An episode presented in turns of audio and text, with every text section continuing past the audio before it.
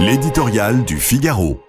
Au-delà de notre jardin par Gaëtan de Capelle, l'affaire a peu de chances de faire les gros titres, encore moins de retenir une minute l'attention des Français.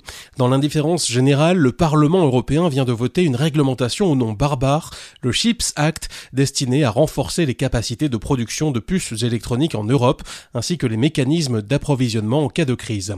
Tout cela, convenons-en, pèse peu dans l'esprit général au regard des deux ans de travail supplémentaires prévus par la réforme des retraites. Bien peu aussi comparaison des états d'âme des syndicats qui ruminent leur amertume de n'être pas parvenus à faire fléchir le gouvernement.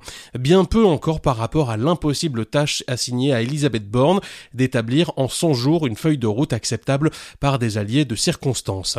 Et pourtant, pendant que la France regarde son nombril, le monde se redessine à grande allure au-delà de son jardin. En l'espace de quelques mois, la mondialisation heureuse s'est disloquée dans l'épidémie de Covid, puis dans la guerre en Ukraine. Des blocs rivaux se sont formés autour des États-Unis, de l'Europe, de la Chine et de la Russie.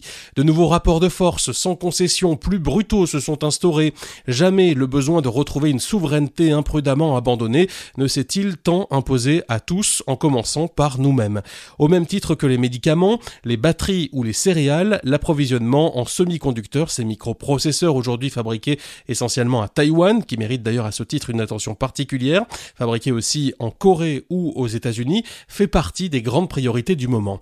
Sans eux, nos sociétés, nos industries, nos économies numérisées s'arrêtent du jour au lendemain. Adieu smartphone, PC, automobile, machine.